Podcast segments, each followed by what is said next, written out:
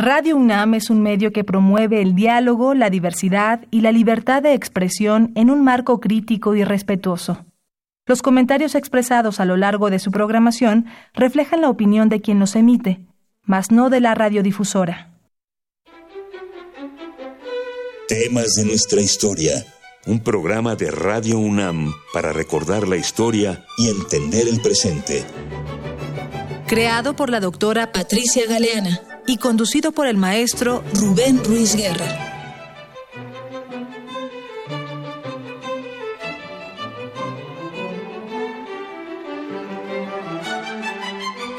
Muy buenos días, bienvenidas todas, bienvenidos todos a una nueva edición de Temas de nuestra historia, un espacio que Radio Universidad Nacional Autónoma de México nos ofrece con la finalidad de que aprendamos un poquito, un poquito de nuestra historia.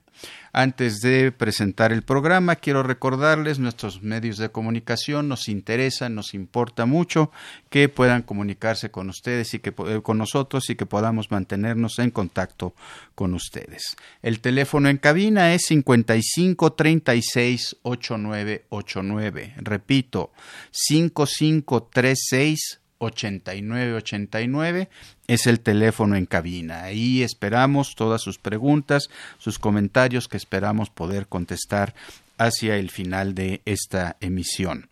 También les recuerdo que contamos con una página Facebook que se llama Temas de nuestra historia, que contamos también con un Twitter arroba temas historia y que estos programas son grabados para luego eh, ser subidos en forma de podcast a la página, al sitio oficial de Radio Universidad Nacional Autónoma de México. Les recuerdo el mecanismo, abren la página oficial de web de Radio UNAM, en la parte de arriba hay un cintillo le pican a podcast, ahí aparece un eh, directorio, le pican en la T y aparece temas de nuestra historia.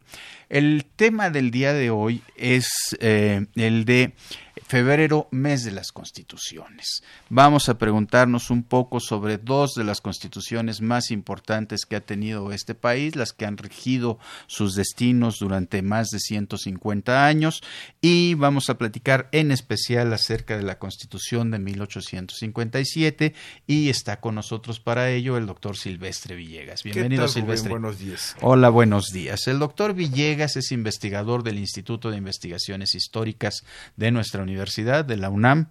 Él es integrante del Sistema Nacional de Investigadores. Él estudió la licenciatura en Historia en la Facultad de Filosofía y Letras, nuestra querida Facultad de Filosofía y Letras, y estudió el doctorado en Essex, en la Universidad de En la Universidad de Exes, en el Reino Unido de Gran Bretaña. Él estudió el pensamiento más bien moderado, hasta donde yo recuerdo, y se metió por el lado de ciertos temas, eh, eh, de ciertos temas económicos en relación con este pensamiento moderado. Aunque también hizo una antología muy importante que se llama ¿Cómo, cómo Silvestre?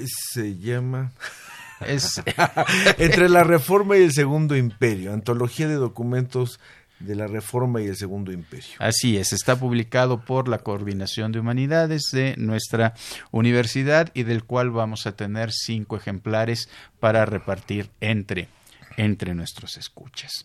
Bien, les decía yo, el mes de febrero se promulgaron dos constituciones que han sido las que más tiempo han regulado el funcionamiento de el funcionamiento político y social económico de nuestro país. La Constitución de 1857 y la Constitución de 1917 ambas promulgadas el 5 de febrero 5 de febrero, día emblemático, que también tengo entendido tiene un cierto significado para eh, el ámbito religioso católico. Eh, ¿Es cierto eso, Silvestre? La verdad es que no lo sé. ¿No lo sabes? Bueno, tengo entendido que es el día de San Felipe Neri.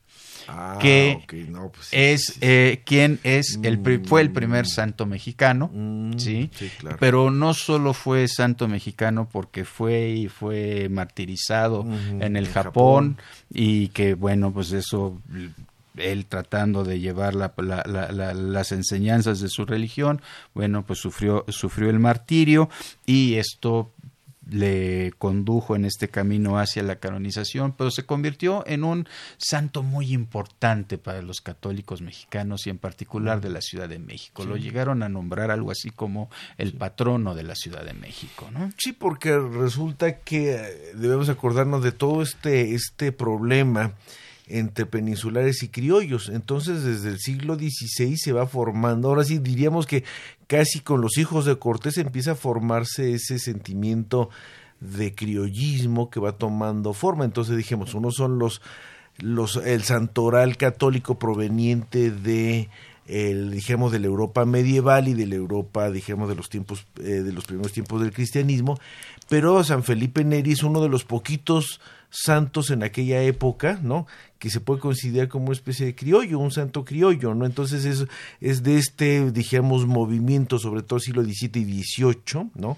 Del fortalecimiento de la, identidad eh, criolla y posteriormente americana y luego independiente republicana en ese dijimos en ese orden sucesivo de, etapas históricas exactamente y entonces esto le da una significación muy especial a San Felipe y no parece ser casual que se haya escogido el 5 de febrero para ser el día de la promulgación de la Constitución de 1857, que es la primera que utiliza esa, esa fecha. Tendríamos que recordar, y esto antes de entrar a las constituciones propiamente dichas, ¿sí? Que eh, en particular los liberales fueron muy cuidadosos en ir vinculando o ir utilizando ciertos días, ciertas fechas significativas para el catolicismo, apropiándose de ellas y darles un cierto giro más hacia, hacia, hacia, hacia su ideología, hacia su ideología liberal.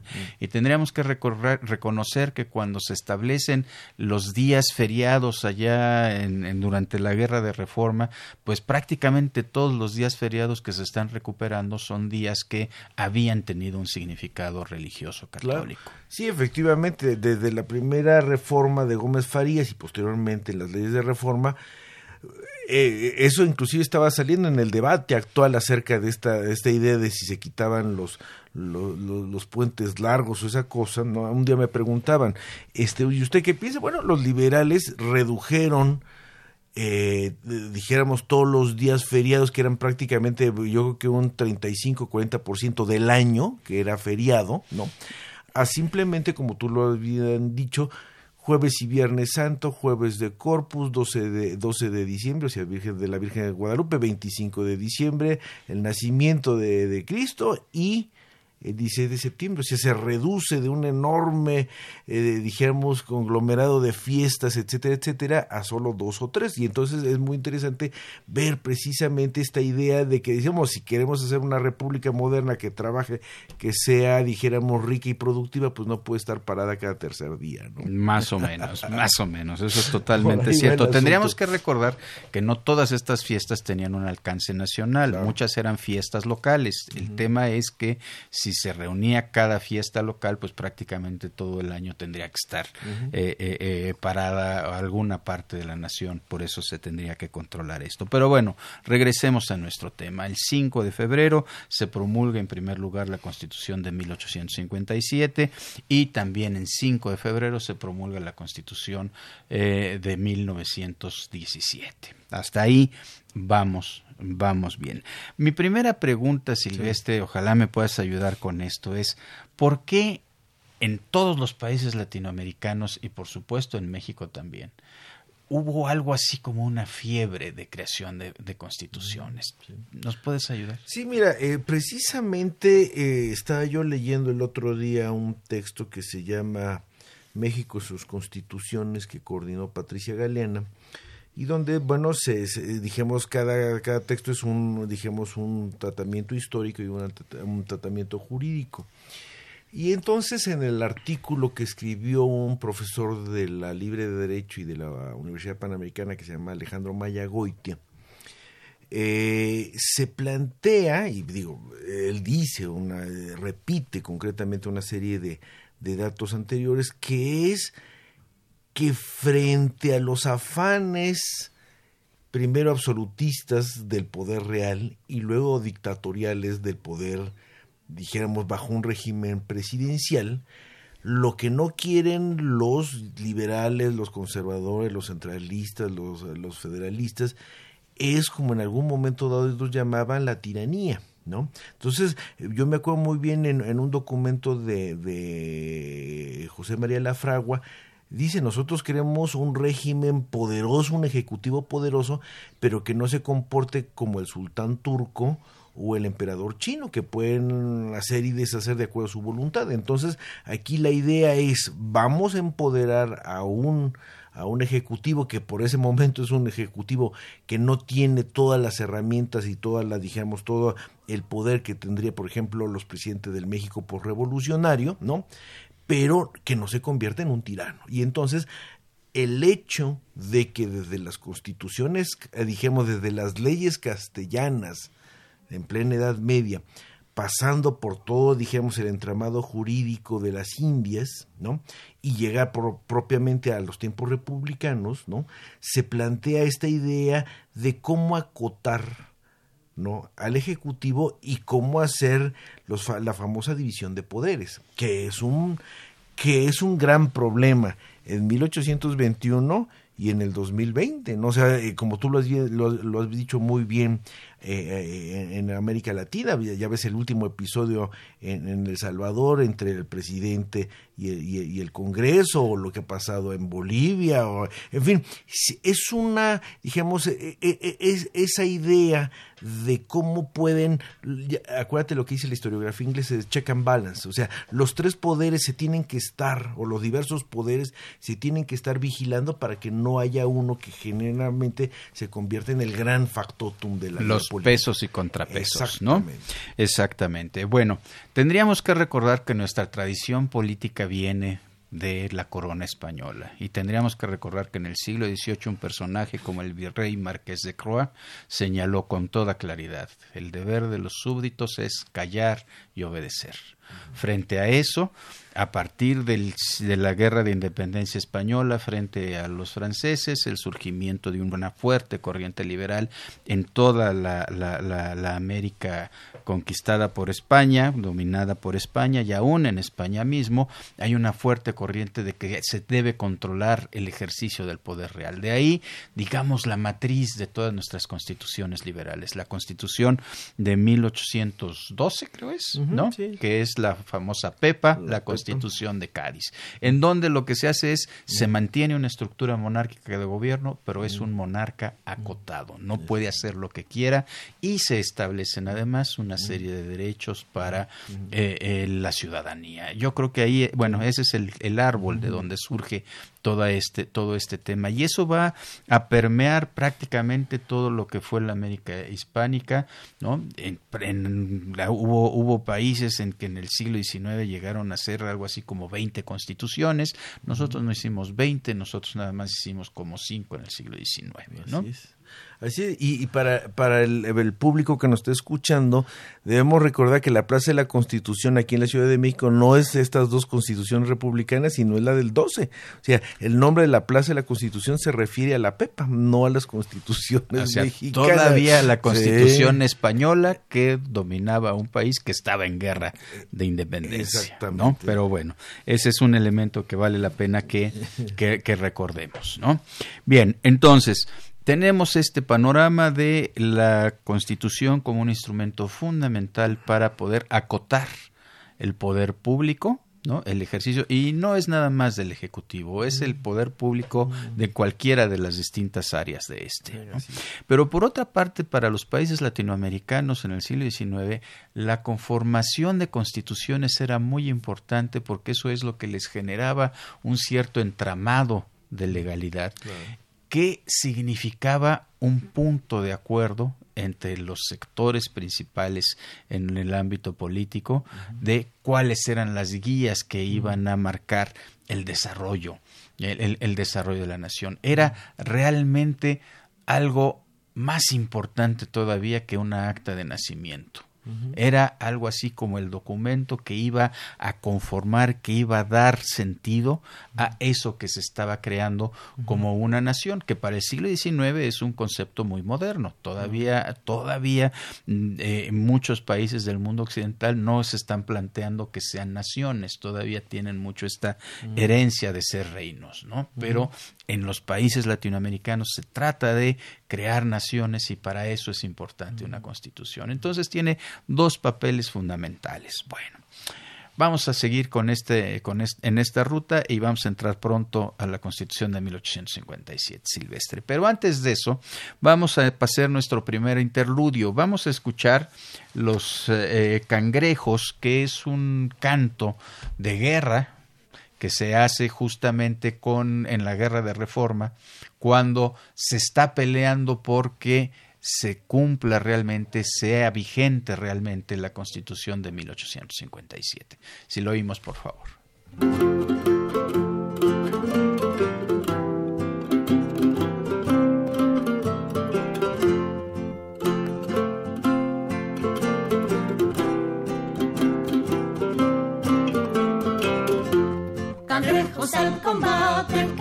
Cangrejos al compás. Un paso para adelante, doscientos para atrás. Sus sus, viva la libertad. ¿Queréis inquisición? Ja, ja, ja, Vendrá Pancho Membrillo y los azotará.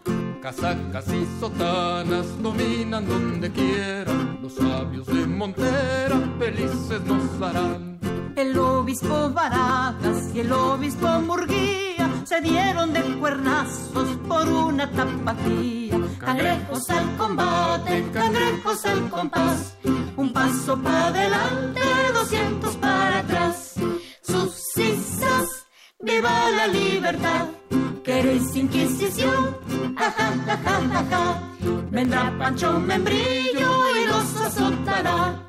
Maldita federata que a propios nos recuerda, hoy los pueblos en cuerda se miran desfilar. ¿A dónde vais arrieros? Dejad esos costales, aquí hay cien oficiales que habéis de transportar. Estamos de, de, de regreso y perdón, perdón, perdón, mi mala educación católica mi pésima educación católica me hizo cometer un error de tamaño monumental. Teresa Nava Olmos de Álvaro Obregón muy amablemente nos dice el 5 de febrero es día de San Felipe de Jesús, no de San Felipe Neri. De veras pido una disculpa. Eh, todo lo demás que se dijo es correcto. el problema fue que confundimos a los Felipes, ¿no? De veras una muy, muy sentida disculpa absolutamente mi ignorancia de la, de, la cultura católica, eh, que es muy importante en nuestro país, ¿no? De veras, reitero mi solicitud de disculpas. Bien, entonces regresamos, hecha esta aclaración, muchísimas gracias a a Teresa Nava, en verdad, y les pido clemencia. Bueno, estábamos entonces platicando acerca de el surgimiento de estos documentos constitucionales como elementos muy importantes. Antes de entrar propiamente en la Constitución del, eh, del, 57, Silvestre, hubo varios intentos de hacer constituciones en este país. ¿Te acuerdas cuáles son? ¿Nos puedes recordar un poco cuáles mira, Eh, comencemos el primer intento ya como constitución dirían los abogados, sería la constitución de Apatzingán. Porque aunque está muy, muy cercano a este proyecto, que es muy interesante, la lectura es verdaderamente interesante de Fray Melchor de Talamantes, que en un documento plantea cómo se debe organizar el Congreso. Y entonces hasta dice en dónde debe ser el lugar, cómo deben ser las sesiones, cuáles, cuáles son los temas que debe tocar ese, ese, ese Congreso de americano, bueno, finalmente queda en un papel y no, se, realmente no se concreta en nada. Pero entonces diríamos que es eh, la de la de Apachingán, que faltan estudios sobre Apachingán, luego propiamente 1824 con la Constitución Federal de los Estados Unidos Mexicanos, luego viene la Constitución Centralista de 1836, luego vienen las bases orgánicas de 1842-43, finalmente viene el el 57 y, y eh, el, el Estatuto del Imperio y 17. Pero, por ejemplo, no se nos debe olvidar que nuestro ex rector de la UNAM, Jorge Carpizo, publicó un libro que es un clásico donde elimina de un plumazo las dos constituciones centralistas. Entonces nada más se refiere a 24, 57 y 17. Que fue no nada más Carpizo, en realidad era una tendencia, muy importante de parte de los gobiernos revolucionarios de construirse una estirpe liberal. Y entonces hacer a un lado, ocultar un poco esas cosas que se salían del esquema. ¿no? Pero fíjate que los últimos análisis plantean sobre todo la del 40, la del 36, la centralista, muy liberal.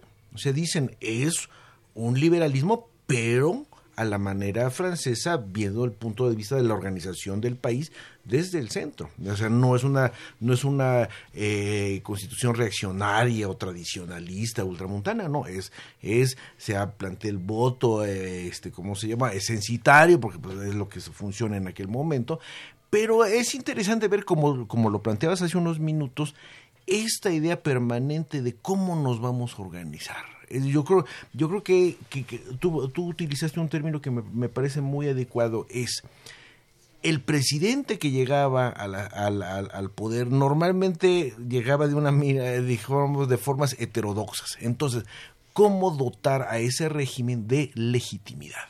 y entonces eso esa palabra de legitimidad tiene todo, detrás de sí toda una carga de muchos digamos de legislación de costumbres etcétera y entonces bueno la idea es vamos a legislar para un pueblo determinado que es el pueblo mexicano y hacia dónde queremos que vaya. Ya ves que por eso decía Melchor Ocampo o, o vamos rápido o nos vamos así pasito a pasito pero es importante recordar este punto. A final de cuentas, siempre hablar de una constitución nos remite a preguntarnos sobre el origen de esa constitución, de dónde surge el poder que esa constitución formaliza y que le permite a un cierto núcleo social, a un cierto grupo dirigente, asumirse como legítimamente imbuido de ese poder. Ese es uno de los grandes, grandes temas en la discusión. Las constituciones surgen de movimientos revolucionarios, las de 57 y la del 17 surgieron de movimientos armados, o surgen de consensos y acuerdos, o de dónde vienen Dios las establece, a lo mejor esa es otra, otra versión. esa fue la discusión, acuérdate, entre los diputados liberales y la jerarquía eclesiástica que decía, ¿en dónde reside la soberanía? ¿En el pueblo o en Dios? Exactamente, ese es uno de los grandes temas para rechazar la constitución de 1857 y que genera ese periodo de 10 años de guerra, sobre el cual vamos a hablar un poco más adelante. ¿no? Pero bueno, pensemos en el caso mexicano, que es prácticamente el caso, de todos los casos latinoamericanos americanos, que son em, eh, constituciones que han surgido primero de movimientos armados, que tratan de construir su legitimidad, de asumir un espacio, digamos, propio de, legitimidad frente al resto de la sociedad, y por otra parte, en esta búsqueda de organizar y de generar acuerdos para el buen funcionamiento de la sociedad. Esa, eh, em, perdón, y hago un paréntesis. Esa constitución del 36 es la que establece también los reproduce el, documento francés de los derechos del hombre y el ciudadano, ¿no? Tiene una, un capítulo garantista. Sí. Tiene pero se le conoce más por el famoso cuarto poder, ¿no? Que iba a, dijéramos, a moderar a los otros tres y estaba por encima de los otros. Que, también es una invención francesa. Y que es así como el gran ejemplo de lo que sería el pensamiento conservador, ¿no? Sí, porque pensemos en la experiencia francesa, o sea, por un lado está todo este poder de los monarcas este borbones, o sea, el absolutismo francés, que además es un absolutismo que tiene sus leyes medievales, o sea, no no es el sultán turco. Eh, dijéramos, él, puede el rey no convocar a los estamentos, ¿no? Pero ahí están todas las leyes donde le dan a cada estamento su lugar dentro, digamos, dentro del aparato de gobierno, durante el Estado francés. Entonces, tienen a, los reyes, tienen a Napoleón, tuvieron la convención revolucionaria, entonces están medio ciscados del poder absoluto que puede tener lo mismo un ejecutivo, ya sea en un emperador de tipo militar como en un rey, pero también en algo muy temido en el siglo XIX, y eso está a lo largo de América Latina, que puede ser la dictadura del poder legislativo en una sola Cámara, sea, la convención propiamente. Exactamente, ¿no? Bien, entonces, en esas condiciones tendríamos que regresar a nuestra historia constitucional y nos vamos acercando a esa etapa que, bueno, tradicionalmente nos han enseñado que fue una etapa de enorme anarquía. Cuando yo la estudié hace muchísimos años en la primaria y en la secundaria, era la era de Santana, la era del caos y de la, y de la anarquía, aunque en realidad creo que hubo menos caos y creo que hubo menos anarquía de lo que la historiografía de los años todavía 60 nos quiso nos quiso vender, ¿no? Necesitamos todavía entrar un poco más en, en, ese sentido. Lo que sí hubo fue inestabilidad en términos de el ejercicio del poder ejecutivo. ¿no? Ahí es en donde estaba el, el, gran conflicto, entre otras cosas, porque había dos grandes tradiciones en este país. Una tradición de autonomías regionales frente a una tradición de que existía un poder centralizado que se pensaba tenía el control de todo. Yo no estoy tan seguro que lo haya tenido, pero en la idea, la idea era esa, ¿no? Era, esa. era o un poder atomizado, un poder de que se conformaba por distintas autonomías que lograban un acuerdo y que se traducía en un régimen federal en términos modernos, o un régimen centralizado en donde el gobernante tendría la capacidad, la autoridad para establecer reglas, marcar límites, etcétera, todo lo que necesitara en ánimo de conducir a la nación por el buen camino. Siempre habría que pensar en eso, ¿no? Ese era el término.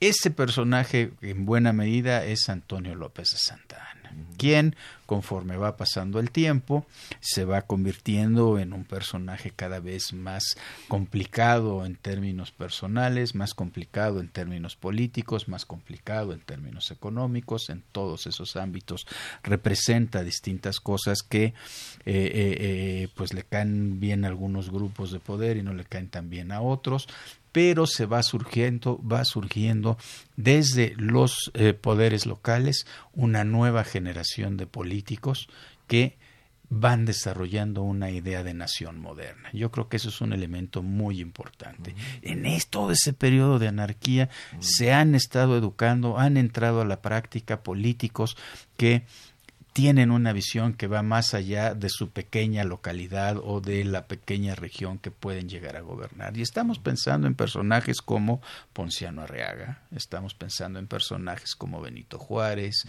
como Melchor Ocampo, que todos ellos fueron gobernadores locales, pero ya con una visión moderna, con una visión de futuro. ¿sí? Ellos se juntan con caciques locales, que son más así como que tiene una visión más acotada a su espacio, ¿no? Santiago Vidaurri, por ejemplo, ¿no? y se unen las dos tendencias, se unen los dos núcleos y luchan en contra de Antonio López de Santa Ana. Y eso es la revolución de Ayutla. Ya ha habido varios programas aquí en donde se ha hablado de la revolución de Ayutla. ¿sí? Lo importante de la revolución de Ayutla es que se juntan esas dos vertientes ¿no? y cuál es la gran, la gran preocupación de la revolución o la gran petición de la revolución de Ayutla.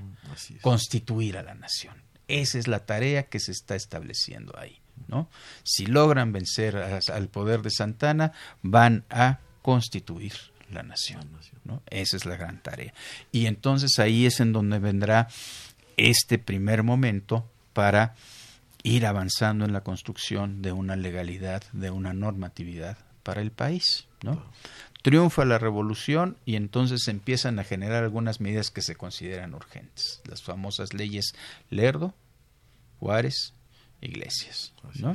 La Lerdo que tiene que ver con una transformación de la propiedad urbana y rural, fundamentalmente la rural, la Ley Juárez que quita la enorme mayoría de los fueros que existen en ese momento. ¿Por qué había fueros? Porque en el régimen colonial español todo estaba organizado por cuerpos y cada cuerpo tenía sus propias leyes y sus propios tribunales. Por esos eran los fueros. ¿no? Y la ley Iglesias que tiene que ver con la, regular, la eliminación, mejor dicho, de lo que se llamaban las subvenciones parroquiales, lo que se le pagaba a los padrecitos para poder realizar las tareas esenciales de, el, de, de una organización eclesiástica. En ese caso, bautizar a los recién nacidos, casar a los que se quieren unir y enterrar a quienes fallecen, fundamentalmente eso. Entonces, bueno, esa es una primera etapa. Pero entonces viene el Congreso Constituyente y de eso vamos a hablar en un par de minutos porque ya estamos llegando al momento de hacer nuestra pausa para escuchar nuestra cápsula.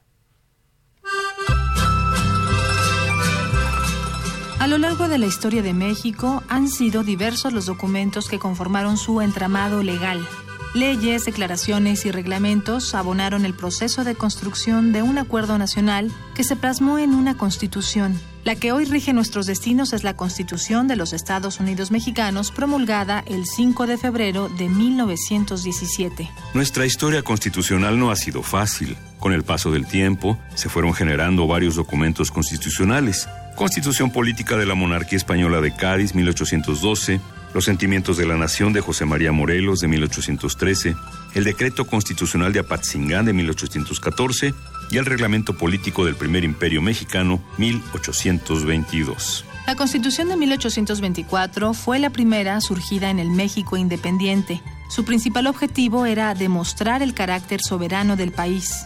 Posteriormente, en 1836, se emitieron las leyes constitucionales de la República Mexicana, conocidas como las siete leyes, que establecieron un sistema de gobierno centralizado. Siguieron las reformas de 1847, con las que se restableció la vigencia de la Constitución de 1824 fue la Constitución del 5 de febrero de 1857 la que estableció las libertades y principios que después formarían parte de nuestra actual Carta Magna. En 1873 se incorporaron a esta Carta Magna las leyes de reforma que establecieron la nacionalización de los bienes eclesiásticos, cesaron la intervención del clero en los cementerios, se decretó la ley del matrimonio civil, la ley orgánica del registro civil y la ley sobre libertad de cultos. Asimismo, se aprobó la ley de secularización de hospitales y establecimientos de beneficencia. Después de un largo gobierno encabezado por Porfirio Díaz y de una revolución triunfante, un grupo de abogados que militaban en el ejército de Venustiano Carranza redactó un proyecto de reformas a la Constitución de 1857, que fue discutido durante las sesiones del Congreso Constituyente reunido en Querétaro desde diciembre de 1916. Eventualmente este documento se convirtió en la Constitución que fue promulgada el 5 de febrero de 1917 y entró en vigor a partir del 1 de mayo de 1917.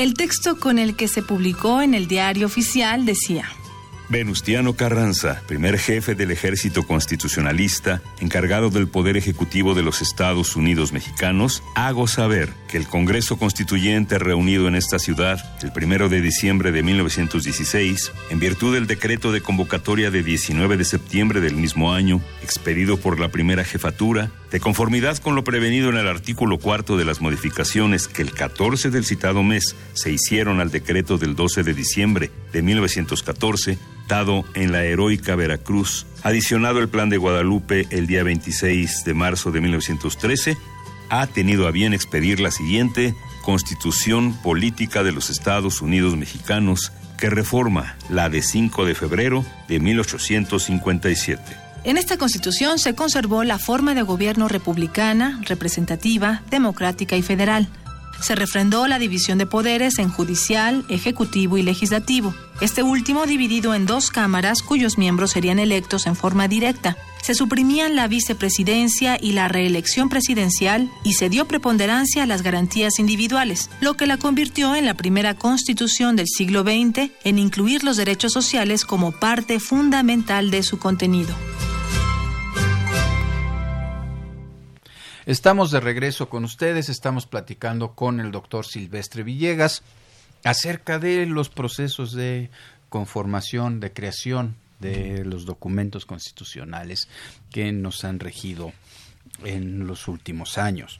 Estábamos entonces hablando, Silvestre, de que hay una nueva generación de políticos que eh, aparecen ya en el nivel nacional con la, la revolución de, de, Ayutla en 1854. ¿Podrías ampliar esto? Sí, es, es interesante ver las, las vidas de cada uno de ellos, o sea, Juárez, Lerdo, La Fragua, o del lado conservador, Márquez, el obispo Labastida, etcétera. Son, todos ellos son individuos que nacen en lo que llamaremos el tiempo anterior a la de Independencia y durante la de Independencia.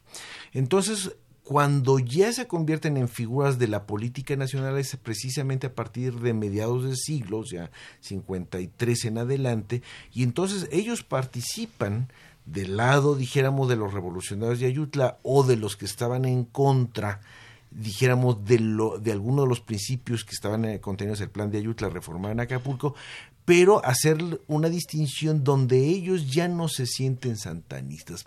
Participaron a lo mejor en el último gobierno de Santana, como el caso de Leonardo Márquez, pero ya la nueva generación de militares, inclusive el propio, eh, dijéramos, eh, documento y política, muy breve política que lleva a cabo eh, Lucas Alama en el último gobierno de, Santana, ya planteó una división generacional. O sea, se mueren los viejos, se muere Lucas Alamán, se muere Tornel, pero queda vivo, pero fuera del gabinete, Antonio de Aro y Tamariz, y Teodosio Lares, etcétera, que son más jóvenes y que ya no es, dijéramos, esa vieja generación que había, dijéramos, vivido sus primeros años en esa dorada época de la, dijéramos, del siglo XVIII novo hispano. Entonces, ellos se enfrentan y como tú dices, eh, va a ser muy interesante cómo en la legislación reformista, porque tú hablaste de las tres principales leyes eh, promulgadas durante el gobierno de Comonfort, aquí lo interesante es que el Ejecutivo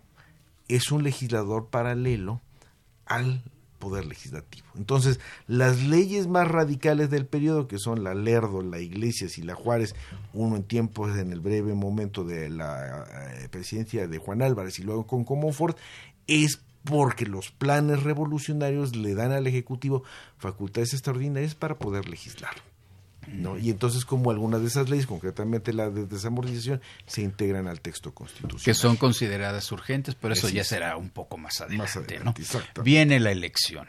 Ya hemos platicado aquí de que es un problema saber cómo se determinó la elección para el Congreso Constituyente. Lo que sí me parece que tendríamos que señalar es que ese Congreso es un Congreso, digamos, que tiene un amplio espectro político. O sea, no está conformado nada más por los triunfadores de Ayutla. Realmente hay pensadores de distintos ámbitos, de distintas áreas del espectro político ideológico y eso generará discusiones muy importantes. Yo creo que ese es un primer tema que tenemos que tener en cuenta. Otro tema que también tenemos que tener en cuenta es que usualmente para la conformas para todos los congresos constituyentes o para todas las eh, legislaciones constituyentes siempre había existido representación por cuerpos. ¿Esto qué quiere decir? La Iglesia tenía sus representantes en el Congreso, el ejército tenía sus representantes en el Congreso y así los distintos grupos sociales importantes. En esta ocasión, por primera vez, no hay representación por cuerpo. Es una representación que es conformada por individuos que representan a sus electores determinados geográficamente. o sea, están representando a un distrito, están representando a eh, eh, un municipio, etcétera. ¿sí? Y esto también es muy un elemento muy importante porque será uno de los motivos de conflicto un poco más adelante. Sí, eh, es muy interesante ver cuáles son los diputados que envían las entidades federativas. En algunos son ideológicamente muy homogéneos, pero en, otro, en otros momentos, dentro, dentro de la representación del Estado de México, puede haber gentes muy radicales y gentes entre moderadas y conservadoras, ¿no?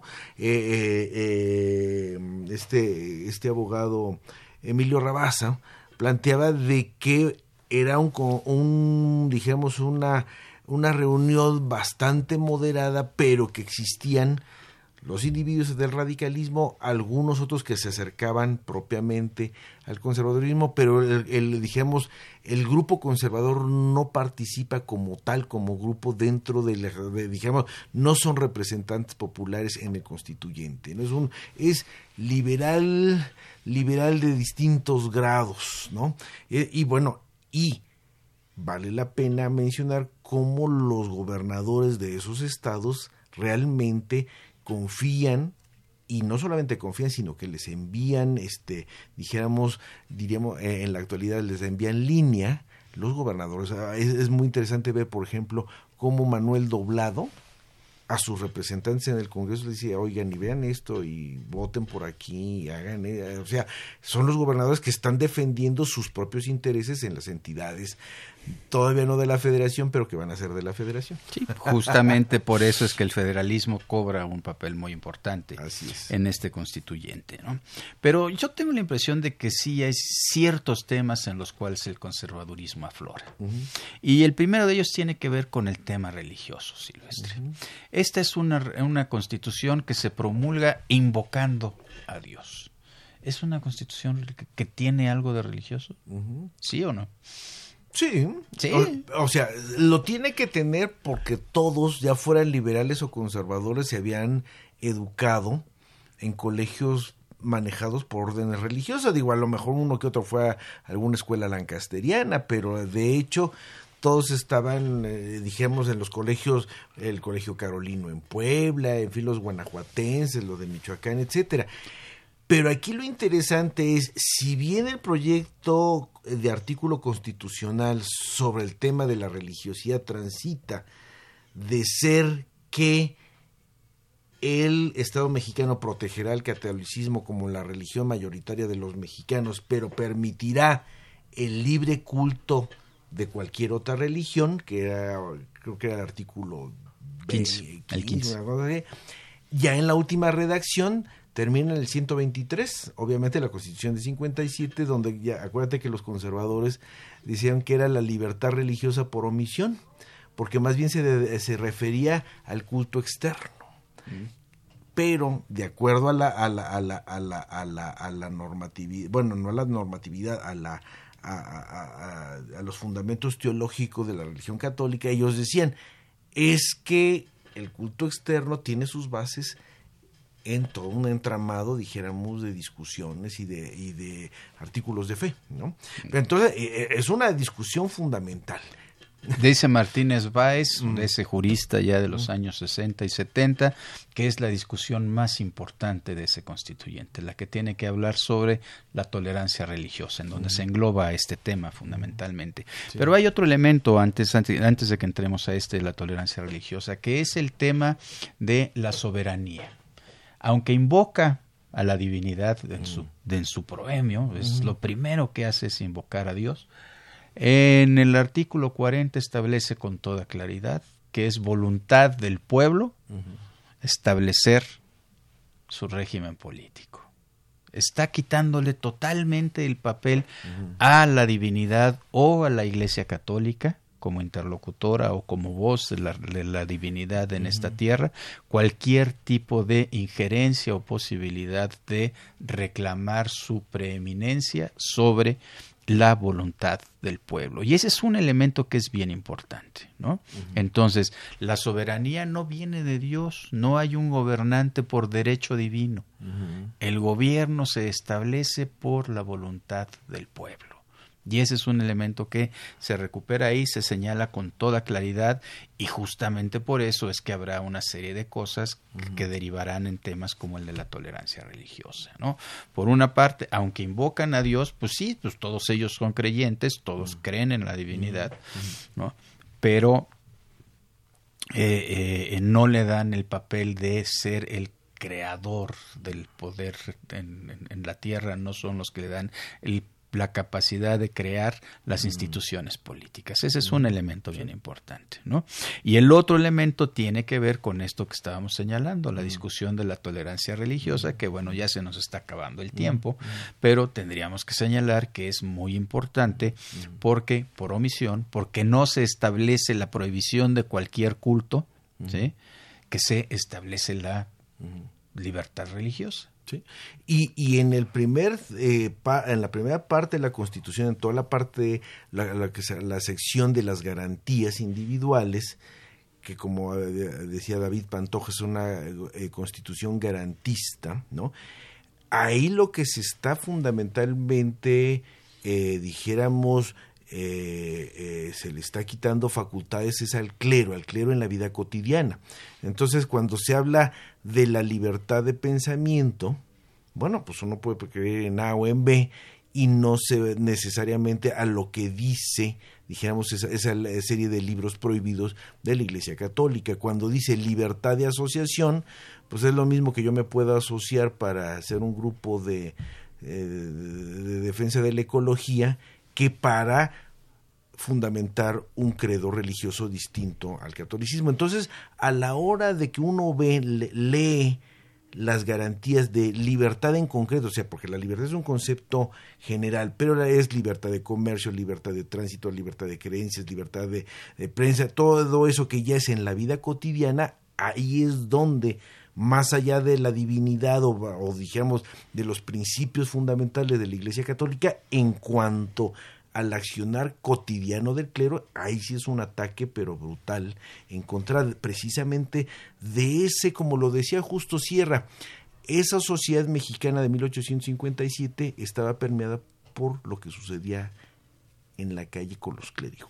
Exactamente. Bueno, ya tenemos dos elementos importantes aquí. Por una parte, el rescate de la soberanía del pueblo, la soberanía del pueblo para poder establecer las leyes. Y segundo, este tema que tiene que ver con el establecimiento de una serie de libertades fundamentales que ya a lo largo de nuestra historia, a lo mejor en la práctica nos las han querido quitar, pero no nos las han podido quitar en términos de cómo se ha establecido esto en la Constitución, en la ley. Bueno, ya ha llegado el momento de nuestro segundo interludio y vamos a escuchar lo que Benito Juárez consideraba era el verdadero himno nacional, la Marcha a Zaragoza, que está interpretada por el grupo Arena de Río.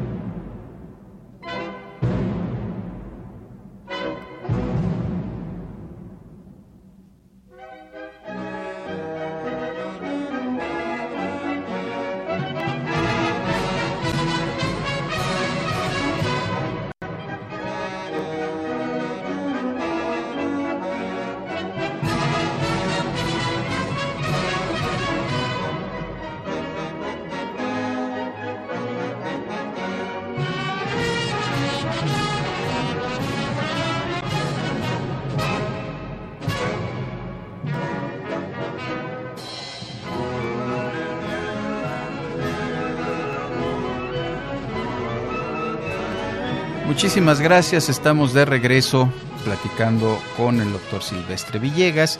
Ya estamos en el tema de la Constitución de mil de 1857. Nada más una aclaración por qué Juárez pensaba esto como el verdadero himno nacional, porque el himno nacional que conocemos fue creado por Antonio López de Santa Ana y entonces pues no le parecía eso como lo que representaría su ideal de lo que era la nación en aquel momento, en un momento de guerra, en un momento de guerra interna. Muy bien, entonces estamos platicando de los grandes aportes de la Constitución de 1857. Decíamos, está este tema de la tolerancia religiosa, que es un tema muy importante.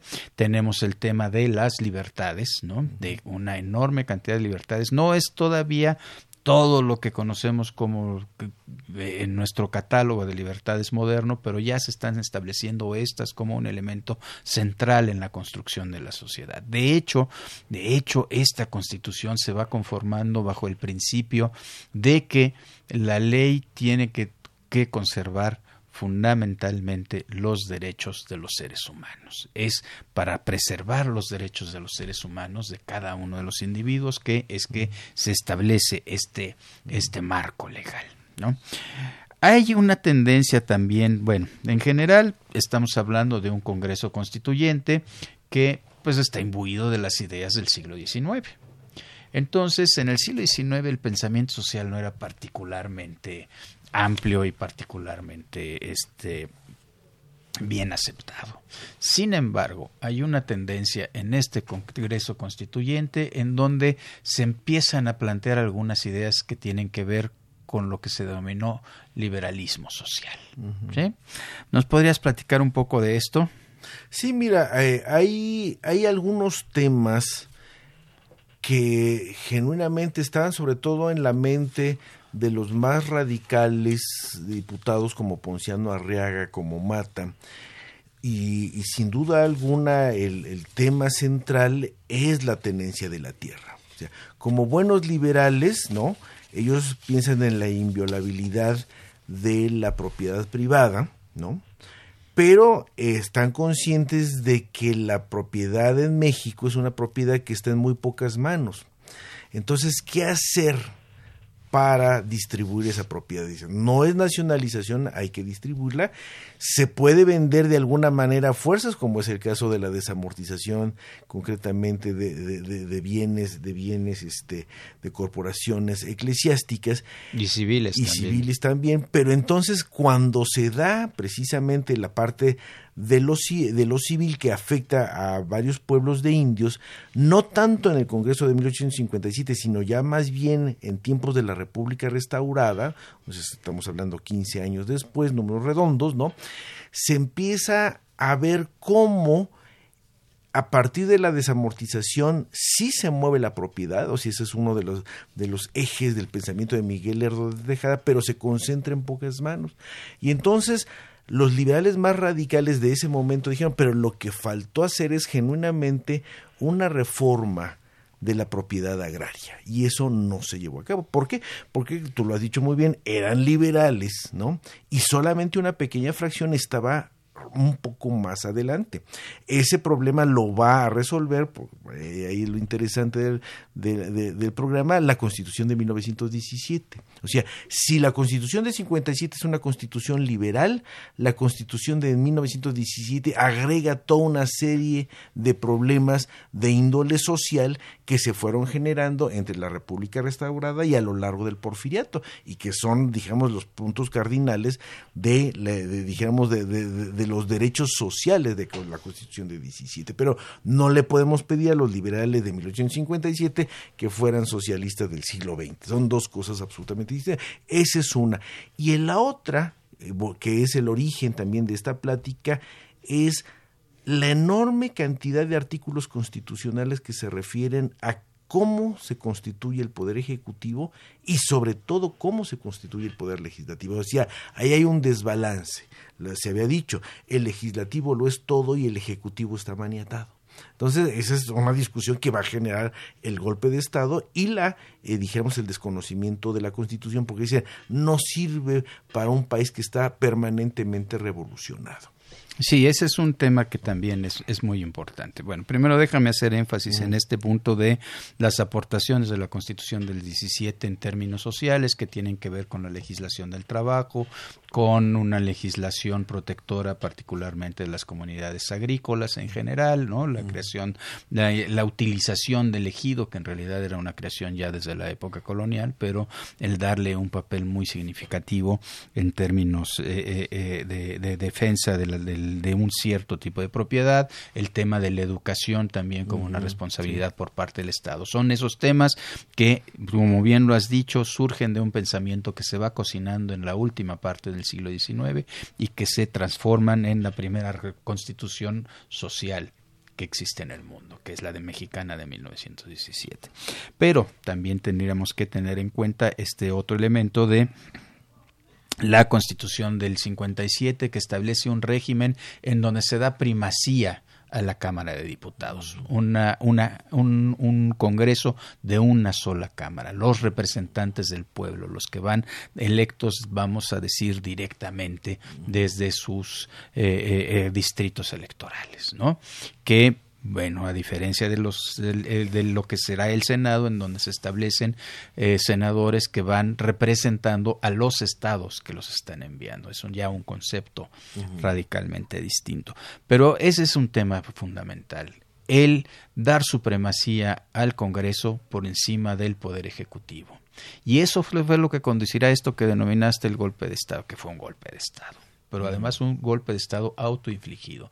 El presidente que es electo constitucionalmente con base en la Constitución de 1857 decide que no puede gobernar con lo que se ha establecido ahí y entonces se une a un movimiento armado que va en contra de la Constitución y eso será lo que desatará la famosa guerra de los tres años, la guerra de entre 1850 y finales de 1857 hasta principios de 1861 más o menos, ¿no? La guerra de los tres años en donde se va a pelear qué? Se va a pelear justamente la vigencia de la Constitución que será lo mismo que se peleará después cuando se lucha en contra de la invasión francesa y del que los liberales llamaban el llamado imperio, ¿no?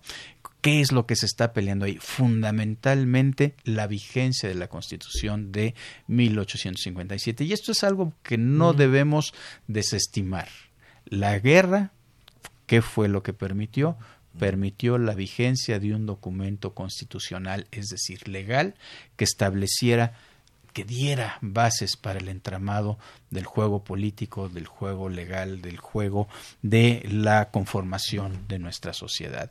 Y sobre todo un principio ya de legalidad en el ejercicio del poder. Después de la Constitución de 1857, después de que se triunfa en la guerra de reforma y en la lucha contra el Segundo Imperio, ¿sí? ya no habrá más que una pequeña excepción quien trate de desestimar la Constitución de 1857 como el documento fundamental, el, documento legitimador en el ejercicio del poder en este país. Tan es así que todavía nos seguimos rigiendo por algunos de los elementos que eso marcó como una base. Nuestro conteo de las, de, las, de, los, de las legislaturas no viene de la Constitución del 17, viene de la Constitución del 57, ¿no? Y fíjate, eh, eh, a, mí me gustaría, eh, dijimos, un poco redondear en esta última parte que planteaste del Segundo Imperio. Últimamente se han publicado muchos libros geográficos y muchos equivocados en relación a Maximiliano y concretamente en relativos a la muerte de Maximiliano. Entonces, el pensamiento más recalcitrante dice, pues fue una venganza de Juárez. Bueno, no es una venganza de Juárez, pero también ha habido, no una equivocación, pero es un, es un sesgo interpretativo de que se le juzga a partir de la ley de 62 cuando eh, el gobierno de Juárez pone fuera de la ley a aquellos que ayuden a la invasión. Pero si leemos con cuidado el último artículo de la Constitución de 1857, es donde dice, serán enjuiciados todas aquellas personas que por, alguna, por algún motivo eh, dijéramos eh, apoyen el desconocimiento, la, dijéramos, el, la nulificación del régimen constitucionalista republicano. Y entonces ese último artículo constitucional se le puede aplicar al juicio de Maximiliano. Ya no es una ley de la guerra, sino es lo que dice la Constitución en el último artículo. Bien, muchísimas gracias. Se nos está acabando el tiempo. Perdón, se nos está acabando el tiempo. Tenemos algunas preguntas para el doctor Villegas. Rosario Velázquez de la Gustavo Amadero pregunta, doctor Villegas, ¿en la Constitución hay elementos que giren en torno del poder de la monarquía británica? Me imagino. Yo creo que no, ¿no? No, no, no, hay un modelo británico. No hay un modelo británico, pero sí habían leído a, a los principales teóricos del parlamentarismo inglés. Bien, gracias. También Rosario Velázquez de la Gustavo Amadero, libertad de expresión o individualismo respecto a la iglesia. eso es para un programa. Eso, es para, una serie de programas. Para una serie de programas, sí. Pero lo, mire, lo más importante es que se va evolucionando como en el mundo occidental de la intolerancia de los siglos XVII, XVIII a una tolerancia y actualmente dirían que a un libertinaje de, de lo que se cree, pero bueno, ese es otro punto.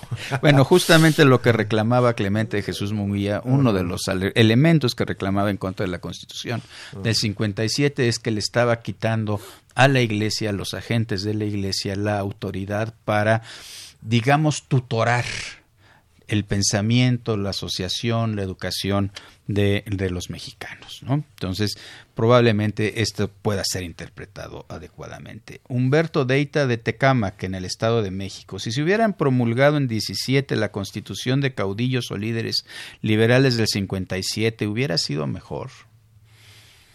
Bueno, el primer el no existe, pero, pero lo que yo sí le puedo decir, acuérdese que la de constitución de 1917 es una reforma de la de, de la de 57, es el primer parrafito de la Constitución de 17 nosotros tendemos al caudillismo, o sea, los latinoamericanos, y si no, vea lo último que ha pasado, mi estimado, pero sí, eh, eh, es todo un tema, el, caudillismo que está lo mismo en Iturbide, que puede estar en Evo Morales, habla de muchas cosas de nuestro mundo hispanoamericano. Eh, totalmente de acuerdo contigo y habría que platicar también sobre esos temas, ¿no? Pero, bueno, en fin. Rodolfo Chávez de Tláhuac felicita ah, por este tema tan interesante y reitero la disculpa, 5 de febrero, día de San Felipe de Jesús, no de San Felipe Neri. Temas de nuestra historia es un programa ideado, creado por la doctora Patricia Galeana, quien nos coordina, el conductor es el maestro Rubén Ruiz Guerra, Elsa Aguilar está en la difusión, Erlinda Franco en la producción, Miguel Alvarado en la cápsula y la producción, María Sandoval y Juan Stack son las voces de la cápsula, Lucero está en los teléfonos, Socorro Montes, nuestra operadora, y un agradecimiento muy, muy especial a la Federación Mexicana de Universitarias, AC. Nos oímos dentro de ocho días. Temas de nuestra historia. Un programa de Radio UNAM para recordar la historia y entender el presente. Creado por la doctora Patricia Galeana y conducido por el maestro Rubén Ruiz Guerra.